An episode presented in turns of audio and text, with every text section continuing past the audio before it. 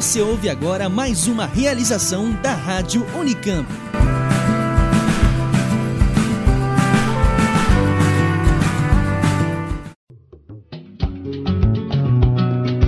O merienda é o seu alimento quinzenal que passeia pela história, língua e artes hispânicas. A cada podcast, um novo tema. Com produção e apresentação da professora Romilda Mucchiuti, da área de Língua Espanhola do Centro de Ensino de Línguas da Unicamp. Estaba llegando una de las Naciones Unidas y los latinoamericanos teníamos que presentar una, un planteamiento de las mujeres. ¿no? Entonces, para eso teníamos que discutir. Una de las mujeres de Sinopsis ¿no?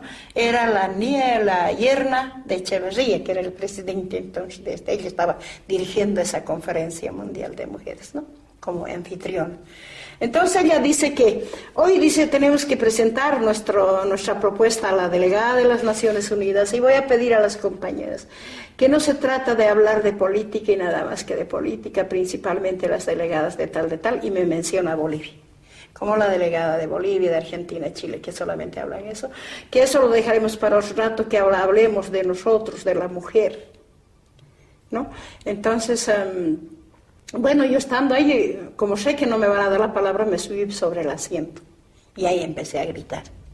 Les dije, señoras, perdonen que esta conferencia yo lo convierta como un mercado. Lamentablemente Bolivia ha sido mencionada y no se me da el derecho de defenderme. Entonces yo tengo derecho a defenderme. Y la gente me reconoció y dijeron que le den el micrófono, que le den el micrófono, me llegó a decir. Entonces yo le dije, mire señora, le dije, nosotros sí hemos hablado, hay, hay mujeres en nuestro país como las damas rotarias, las damas leonas, que se les da un, un, derecho a organizarse. ¿Y qué hacen esas damas? Solo jugar al rami, a la canasta y acordarse que en la Navidad los pobrecitos niños no tienen un chocolate y dan y con eso han, han limpiado todas sus culpas. Pero ¿qué pasa cuando las mujeres de los mineros nos organizamos nosotros? ¿Y qué pasa cuando nosotros reclamamos por mejores condiciones de vida para nuestros esposos, para nuestros hijos, cuando reclamamos por más leche? Que nos dan dos tarritos de leche condensada a la semana para nuestros hijos y que siendo una leche endulzada no es ni media cucharilla para la semana para nuestros hijos. Entonces le dije, ¿qué pasa con eso? Entonces nosotros somos encarcelados, torturados. Ahí sí hay igualdad para el hombre y para la mujer. Senay me dijo, mira, no nos olvidaremos, hablaremos de la mujer, de la familia, porque hay un, un, del feminismo, me dijo, porque hay un ismo que une a todo, no sé si te has dado cuenta, me dice. El feminismo tiene una palabra que termina en ismo, capitalismo, imperialismo, socialismo, comunismo, todo termina en ismo y ese es el, un, lo que nos une a todas las mujeres del mundo, sea de donde sea. Entonces yo quiero que hablemos de eso de la mujer. Está bien, señora, le dije, está bien. Sí había habido un ismo que nos une entonces, pero no somos iguales. Sí, yo le voy a mostrar cómo. Hace una semana que yo la conozco a usted. Hace una semana que la veo salir de aquí, llegar aquí con un traje muy elegante, Muy bien peinado, que seguramente se lo hace peinar en una buena peluquería usted, sin embargo, yo no. Todos los días a la salida está un chofer esperándole con un coche muy hermoso, muy elegante, su chofer bien uniformado con sus guantes y sin embargo, señora, nosotros, los más de 30.000 amas de casa en las minas, no tenemos ni siquiera una carretilla para trasladarnos de un lado a otro, aunque estemos embarazados. Ahora, supongo que usted debe, debe, vivir en una hermosa mansión. En cambio, en las minas nosotros tenemos una pequeña vivienda que nos prestan hasta los 90 días. Cuando deja de trabajar, tenemos que desocupar. Ahora, señor, yo estoy seguro que usted nunca a su familia le ha servido a las 6 de la mañana el desayuno. En cambio, las mujeres en las minas, a las 4 de la mañana tenemos que levantarnos a cocinar la comida para el esposo para que entre a trabajar al minero somos mujeres, so, somos femeninas, sí. Pues nos puede unir ese ismo, pero no somos iguales, señora. Le dije, no somos iguales. Pois é, e como não de falar de política como uma representante das mulheres e ainda por cima em um fórum específico para isso nas Nações Unidas, não é, Renata? Pois é, e ainda por cima querem calar a voz de representantes de vários países, ou seja, querem falar no lugar delas. Era só o que faltava acontecer no fórum de mulheres, né? Era pois só, é. só vamos rir para chorar, né? Era só o que faltava, mas não é tão surpreendente, né? É, isso mas é, é muito curioso que a Domitila Barishungara, essa mulher que nos fala nesse fragmento inicial, nos chama a consciência de que dentro do conceito de feminismo pode haver vários outros. Inclusive vários outros feminismos, né? Sim. Mas muito bem, no programa de hoje vamos acompanhar a trajetória de duas grandes revolucionárias hispano-americanas, né, Renata? Sim, a colombiana Policarpa Salavarieta, mais conhecida como La Pola. E, claro, a não menos importante militante por melhores condições de trabalho nas minas de Bolívia, Domitila Barrios Chungara. Muito bem. Muito bem. Mas antes de falarmos um pouco sobre essas grandes mulheres, Saibam que ao final do programa há uma playlist que você poderá escutar e um dos ritmos é a diablada tradicional boliviana. Caso você não saiba, a diablada é um estilo musical tradicional do Carnaval de Oruro, um dos maiores carnavais da Bolívia, né, Renata? Sim. Aliás, já fizemos um episódio sobre o carnaval, mas do Uruguai, não foi? Sim, e vale muito a pena voltar lá e ouvir os programas da segunda temporada. E a gente agora vai ficar devendo um falando sobre o Carnaval de Oruro, né, da Bolívia. Ai, me é. manda lá para fazer pesquisa de campo. Bom, mas vamos voltar às nossas homenagens de hoje, né? As homenageadas, né? Sim, é, sempre preciso recordar que a história oficial que temos sobre os conflitos por liberdade e direitos iguais a todos? Muito, apesar da existência de vários tipos de registros históricos oficiais que fique claro, né? É, essas histórias são contadas a partir da ótica, em geral, de homens e ou das nações consideradas libertadoras. Pois é, e por isso mesmo que nós estamos aqui falando das mulheres e dando voz a essas mulheres, né, Renata? Sim, e como se pode supor, não é fácil contar a história de mulheres, porque esses registros sempre foram silenciados ou desnaturados. É, infelizmente, mas graças aos esforços, principalmente de mulheres, este lamentável e triste aspecto da construção do imaginário e da história nacionais está mudando, né? Sim, e isso em grande parte se deve porque existem hoje mais mulheres historiadoras que buscam conhecer as outras vozes que foram silenciadas no passado. E é por isso que nessa temporada do Merienda nós podemos dar vozes a historiadores que estudam uh, e, ou estudaram em algum momento a Malinte, a Luísa Aristemendi, Eva Peron, Gabriela Mistral, né, né Renata? Sim, e, né, e nós já falamos também com historiadoras como a Liane Bertucci e Deolinda Freire, e falamos de historiadoras como a Maria Elvira Rocha Bareia, Maria Rostov, Rostovorovsky e Margot Glantz. E hoje vamos falar dessas duas grandes mulheres da América Latina. Uma que participou dos movimentos de independência na Colômbia e a e outra, a outra né? que Sim. lutou por condições dignas de vida na Bolívia, desde o final do século XX até o seu falecimento em 2012. Então vamos lá, vamos começar. E que tal se nós começarmos pela colombiana Policarpa Salavarrieta? Pode ser. É, vamos começar fazendo uma trajetória histórica, então? É, por que não, né? Mas é, cabe salientar que é histórica e fulminante, né? Porque Paola foi uma jovem colombiana com pensamentos, postura e atitudes muito além do seu tempo. Sim, uma mulher muito importante nos movimentos de independência da América Espanhola e que é vista como uma personagem principal e não uma coadjuvante. Pois é, e a Policarpa, ou Lapola como é conhecida, nasceu no final do século XVIII, mais precisamente em janeiro de 1797. Mas não se sabe ao certo dia, né? Pois é, mas há documentos que comprovam que aprendeu a ler e escrever em um convento. E talvez por isso era muito católica. É, não sabe o dia que ela nasceu, porque naquela época também não se documentava tudo, né? Não, final do século XVIII, imagina. É, imagina, né? Historiadores e historiadoras dessa época destacam sua atuação como professora em Gráduas, uma vila próxima da capital da Colômbia, Bogotá. É, mas a sua figura se torna realmente importante para a história da Colômbia e da América devido à contribuição ao movimento independentista, que se deu principalmente com sua atuação em espionagem. É isso? Opa, é isso mesmo! E essa parte é muito curiosa e interessante, porque quando ela já estava em Bogotá, né, a Pola, ela trabalhava como costureira nas casas de oficiais do Exército Real, olha lá. Pois é, e foi como costureira que ela conseguia facilmente, através de um papo descontraído, informações e ela repassava ao Exército Libertador por meio de cartas que ela costurava dentro dos uniformes. Uia! Parece até trama policial, não é mesmo, Renata? Pois é, super criativa, Pola. Hum, nossa, muito!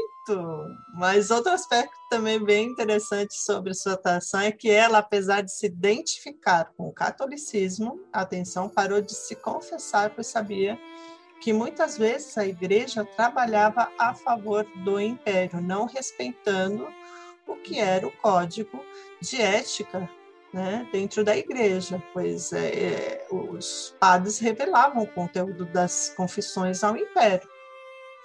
Que coisa, não? É, pois As é. instituições. É. Bom, mas apesar da gente não ter registro certo do, do seu nascimento, nós temos o registro da sua morte, que foi no dia 14 de novembro de 1817. Esse dia foi um marco. Ela foi fuzilada por traição à coroa espanhola, em praça pública em Bogotá. Ela tinha apenas 21 anos. Pois é, 21 anos e ela faz parte do, do panteão de grandes heróis né, da Colômbia. Olha, muito jovem. Também ela se tornou é, reconhecida e símbolo da independência justamente após a sua morte. Que coisa, né, Renata? É, por, por isso há, há pouco sobre o seu nascimento, mas muito sobre a sua trajetória política através dos documentos do processo justamente que a condenou à morte em praça pública. E também houve muitas hum, homenagens póstumas, não é mesmo, Renata? Sim, sim. Como honra a lembrança de Lapola e seu papel fundamental nas guerras de independência, Desde 1967, no dia da sua morte, que foi 14 de novembro, é celebrado o Dia da Mulher Colombiana. Olha que interessante. Se não me engano, foi justamente nesse dia que a cervejaria Bavária lançou pela primeira vez sua cerveja na Colômbia, colocando como símbolo de marketing justamente La Pola. Ah, e é por isso que até hoje, popularmente, se chama qualquer tipo de cerveja de pola. Pois é, vamos lá para a Colômbia pedir uma pola e tomar, bem geladinha, né, Renata? Sim. o mais interessante é que também se vincula uma mulher à imagem da cerveja. Entretanto, essa imagem de mulher é muito diferente da veiculada aqui no Brasil, né? Sim, muito bem lembrado. Enquanto aqui no Brasil a cerveja e, por extensão, a bebida alcoólica é associada à beleza, sensualidade e até porque não é independência feminina, na Colômbia ela é associada a outro tipo de liberdade e independência feminina. É uma mulher libertadora. Sim, muito bem. Uma mulher libertadora falando para as mulheres que elas têm capacidade de ser libertadoras também de todas as amarras, em, é, tanto individuais como também coletivas, né? Sim. Bom, antes de nós seguirmos com Domitila, vamos indicar ao ouvinte que na playlist há várias músicas que foram temas de novelas veiculadas na televisão colombiana. Sim, inclusive uma delas foi o tema da última versão da novela sobre Lapola, se chama Mírame, que é, e é interpretada por Marta Gomes. É, pois é, né? É a última versão, porque é, essa história da Pula rendeu várias edições aí de novelas né, na Colômbia. E essa música, Mírame, foi um dos temas mais tocados na rádio colombiana durante a exibição dessa última versão aí da trama histórica La Pola, né? Interessante, né? Sim. Sim, já houveram várias versões de novela sobre ela, né? É, já ouvi várias versões, e como eu falei, olha, mereceu um filme, né, para rodar internacionalmente, né, Renata? Sim, sim, mas Por... vamos deixar para o último bloco as indicações. Sim. Vamos lá, vamos embora. Porque quem nos acompanha agora é a Domitila Barrios Sungara e sua luta por melhores condições de trabalho nas minas da Bolívia, né? É, e nada melhor para a gente começar do que escutarmos a própria Domitila falando, não é mesmo? Ah, vamos lá, então, vamos ouvir um pouco mais da sua voz. Agora, com o seu relato sobre a Conferência Mundial de Mulheres, realizada no México, na qual ela pode, ela pôde falar da luta das mulheres latino-americanas. Vamos lá. Recibo la invitación a México a una conferencia mundial de mujeres, el Año Internacional de la Mujer. Un día estaban hablando sobre el trabajo de la mujer en América Latina. Entonces yo sabía ya que eso iba a ser el tema anterior, entonces me anoté un papelito, dije, soy trabajadora de las minas de Bolivia, ¿no? Y quiero dar mi saludo a esta conferencia. Así, así cortito. Y primerito me fui, eh, entré primero y me fui hasta el fondo para estar a la cabeza y para entregar pues, rápido mi papelito cuando íbamos a entregar. Entonces le tomé la palabra, le dije, soy Domitila, vengo del Comité de Amas de Casa del siglo XX, que es la organización sindical de las esposas de los trabajadores mineros. Sí, yo trabajo en mi casa, lavando, cocinando, planchando, atendiendo a mis hijos, a mi marido, pero no soy asalariada, no percibo un salario. En Bolivia los obreros se vienen en una injusticia tan grande que no permite ni siquiera tener un pequeño alivio en la alimentación, en la salud. Cuando estaba haciendo, me cortaron, basta, basta. La gente empezó a gritar, no, no, que sigue, que sigue. No, hay un reglamento que dos minutos nomás, que dos minutos más, no, no podemos, que el tiempo, que, que siga la boliviana, que siga la minera, que siga siempre. Entonces al final de rabia, como no se calmaba de rabia, me dijeron subir, bueno, tiene un minuto más, ya cabe. Sí, gracias, le dije, sí. Bueno, le dije, nosotros los bolivianos estamos seguros de que todo esto es culpa del imperialismo norteamericano, le dije, sí. del imperialismo norte, pero estamos seguros que si nosotros no nos organizamos y luchamos contra esta injusticia, nuestra situación no va a cambiar más. Gracias. Sempre que escutamos suas declarações, percebemos que é necessário cada vez mais que se dê espaço a esses testemunhos, não é? É, isso é, é, imprescindível, principalmente porque se trata de uma realidade muito, mas muito diferente da urbana e nós temos que estar atentos às várias realidades que nos circundam como seres humanos, não é não? Com certeza. E nesse relato, a Domitila conta da sua experiência como representante do Comitê de Amas de Casa de siglo XX, que é a organização sindical das esposas dos mineiros da Mina Siglo XX, na Conferência Mundial das Mulheres, no México. É, e ela conta que quando ela começou a falar das condições de trabalho dos trabalhadores bolivianos nas minas, cortaram o microfone dela. Olha só, outra vez. Mas ela termina a sua fala e diz: Bom, quando cortaram, as pessoas me pediram para falar. Aí sim. E aí as, as pessoas começaram a conhecê-la, né? Sim, então vamos a gente também começar a conhecer a Domitila? Bora lá, então. Vamos começar pelo seu nascimento. Diferentemente da, da Pola, hoje em dia há mais dados sobre essas mulheres que lutam pelos direitos. Né? A Domitila ela nasceu no dia 7 de maio de 1937 na cidade de Yayagua, em uma comunidade dentro dentro de uma mina, atenção, né? ali nos arredores, no departamento de Potosí, na Bolívia. Esse, sempre esse departamento de Potosí, né, Renata? Famoso desde sempre pela, pelo garimpo, né? Sim, pela Desde a época da Colômbia, né? né? Sim, inclusive foi, chegou a ser a cidade mais rica da América, né? Uma época. É, exato. É, e, infelizmente, como não poderia deixar de ser, a Domitila sempre viveu as dificuldades dos trabalhadores mineiros. Secular essa dificuldade, né? Secular. Sim. Sim, desde, desde o, começo do, do século XVI, assim, né? E quando chegaram os espanhóis, os espanhóis lá, né? É. E, inclusive, a mãe da Domitila faleceu quando ela tinha apenas 10 anos, por causa das péssimas condições de vida como mineira. Pois é, né? É, a gente sempre falaram, né, que os mineiros ali não superavam os, os 40 anos, né? Sim. É triste isso, né? E é como dona de casa que, e esposa também de mineiro, que em 1952 a Domitila começa a se organizar junto a outras mulheres de mineiros no Comitê de Amas de Casa do Distrito Mineiro Siglo XX. Sim, mas a Bolívia esteve sob uma ditadura militar entre 64 e 82. Ah, como Ele... a maioria dos países aqui da América Latina. pois é, né? São datas, né? são datas ali, assim, né? Que, que coincidem, né? Por que será? É. É, nesse período, houve uma grande repressão aos movimentos de trabalhadores e trabalhadoras mineiros.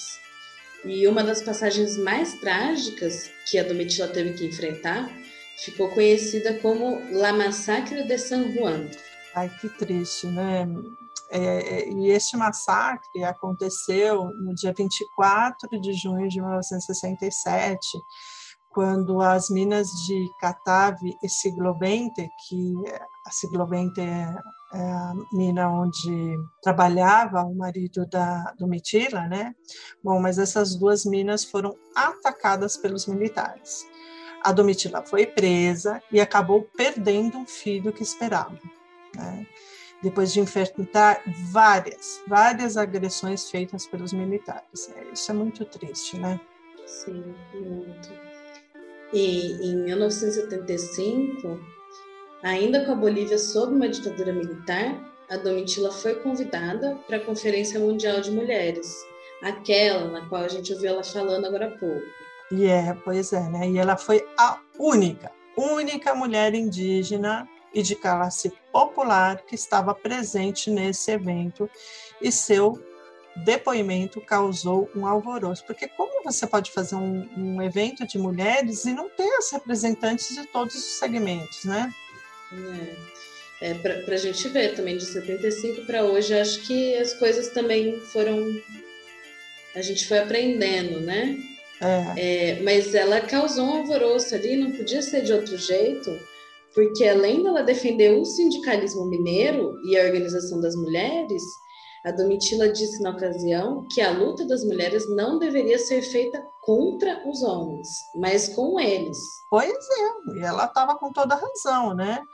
Porque ela sempre viu os homens como companheiros na superação da exploração dos trabalhadores e também de suas mulheres, e questionando sempre com um certo é, esse certo feminismo elitista, né, que ela falou na sua fala inicial aí, né?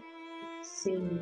Mas então vamos ouvir outra personalidade do mundo hispânico falando sobre os feitos da Domitila? Ah, claro, nada mais, nada menos que o grande escritor e crítico uruguaio Eduardo Galeano. E nesse fragmento ele vai ressaltar a coragem da Domitila. Vamos escutar?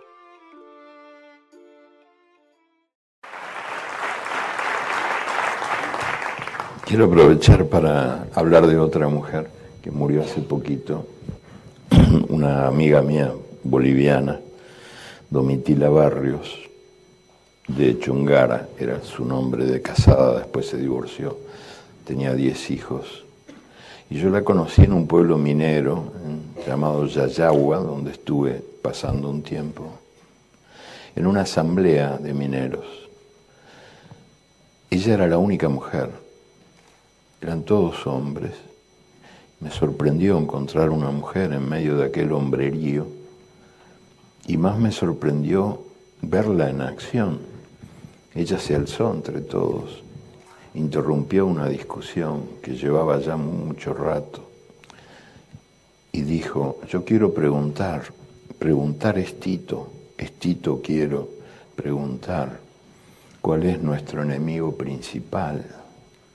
Y entonces se alzaron voces que decían la burguesía, la oligarquía, el ejército, la tecnocracia. Y ella corrigió, no compañeros, no. Nuestro enemigo principal es el miedo y lo llevamos adentro.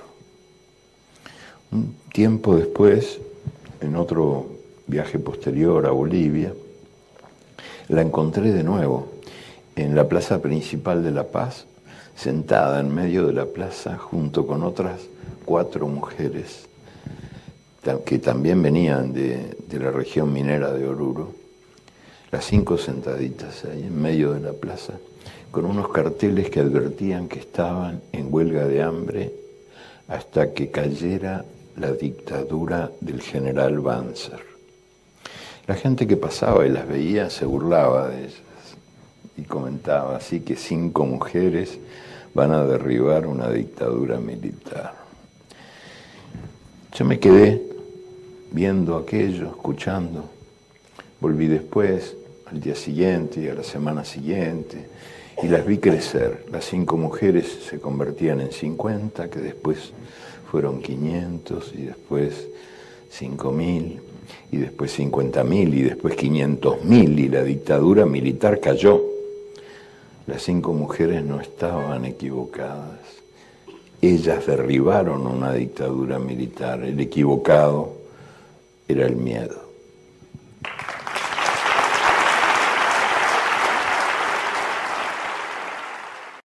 Nesse depoimento, o Eduardo Galeano fala de um acontecimento em 1977, quando a Domitila se juntou à greve de fome iniciada por outras mulheres, que acabou tomando proporções nacionais e teve como conquista a anistia dos exilados políticos e a promessa de eleições em curto prazo.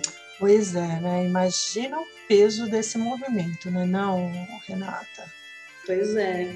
E além de todas essas contribuições aos movimentos sindicais, a Domitila foi mãe de 11 filhos, uma história impressionante. Nossa, é impressionante, de fato. Além daquele que ela perdeu, né?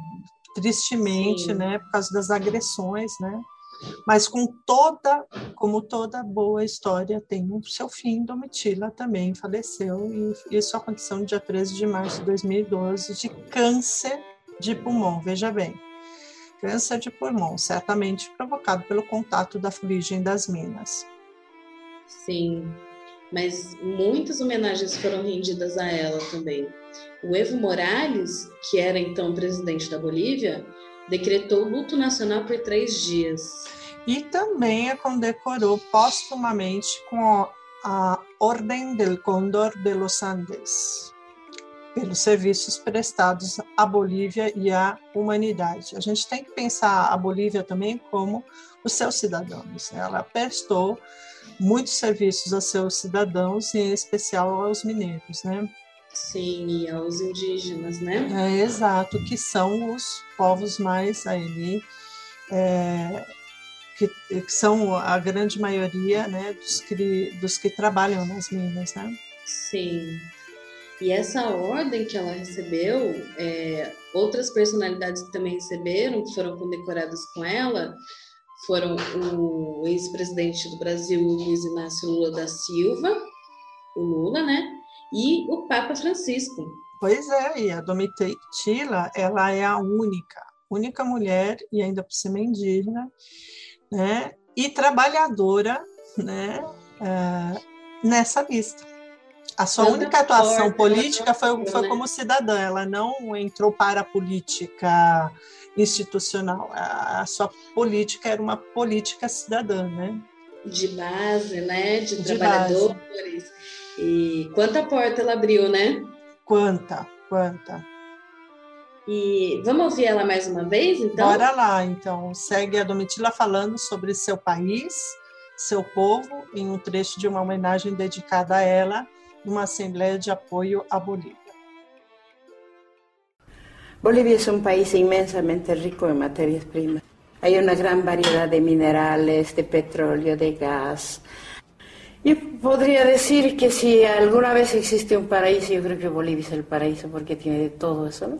Los habitantes somos tan pocos, pero desde la colonia se nos ha sometido a ser un país um, productor de materias primas solamente, no se ha industrializado, no se ha hecho nada, sino es sacar la materia prima, sacar, sacar. Y a precios bien regalados, ¿no? A precios bien bajos que no cubren los costos de producción que tiene nuestro país.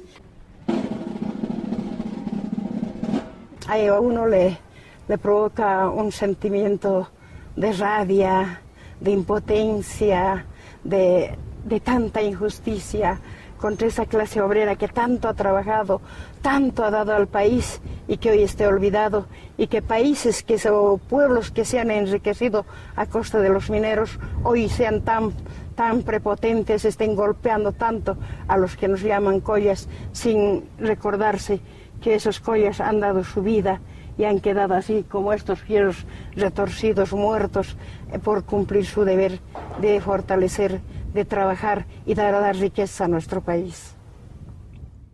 Tanta desordem nos valores destinados ao trabalho e a uma vida humana, não é, Renata? Pois é, e ainda por cima, escutamos a muitas pessoas reclamando dessas manifestações por condições dignas de trabalho. E olha que falamos de condições dignas, nós não estamos falando de melhores condições de trabalho. O mínimo, o mínimo que deveria existir em qualquer lugar do planeta é a condição digna de trabalho, não é mesmo? Pois é, o, o óbvio precisa ser dito, né? E convencido. Fica difícil, né? Bom, é. mas o nosso Merinda está chegando ao final mais uma vez. Mas quanta história hoje também, né, Renata? Nossa, histórias muito boas, não dá nem vontade de parar. Sim, falamos de duas grandes mulheres, muito importantes pela sua contribuição à liberdade de seus países, à liberdade também de seu povo, né? Sim. Sua classe social, né? É. E, então vamos às indicações de hoje para os que querem seguir merendando? Opa, vamos, vamos lá, né? Já falamos aqui da novela sobre La Pola, vale a pena conferir, está disponível na íntegra no YouTube, no canal da RCN. E também está disponível no YouTube um documentário de Maria Laura Lagos, chamado Contar para não olvidar, Comitê de Amas de Caça Siglo XX, que é muito interessante para conhecer mais da organização e também para conhecer as outras mulheres que tiveram junto com a Domitila Barrios. É bem interessante. E conhecer também a realidade né, de, dessas mulheres, desse povo, né, que, que são os indígenas que há séculos né, trabalham nas minas ali da, da, da Bolívia. Né? E, claro, né, nós não poderíamos deixar de indicar o livro Testemunho da Domitila, Se Me Permitem Hablar, escrito por Moema Viesser. Há várias biografias sobre La Pola, não é, Renata? Sim, e a mais recente delas é, chama Policarpa, Las Mujeres y la Libertad, de Andrés Olivos Lombana. Ah, e se você gosta de ler artigo científico, tem um muito interessante que está disponível também aí na, na, na internet, né? Se chama Representações de las Mujeres em la Independencia desde la Historiografia Colombiana, de Judice Colômbia Gonçalves Eraso. Só coisa boa. Só coisa boa. Bora lá. Muito Ler, bem. ver, ouvir, e agora a gente vai falar né, da nossa playlist, né? Sim. É, porque o Merenda ele fica por aqui, mas não deixe de comentar nas nossas redes sociais e ouvir também a playlist, né?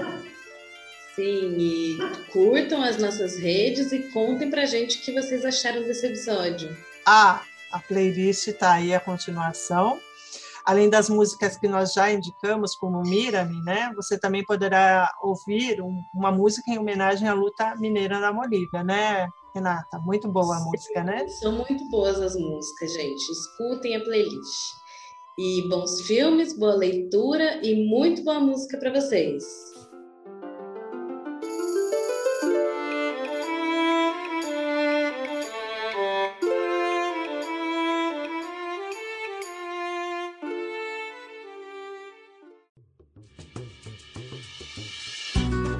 Termina aqui Merienda.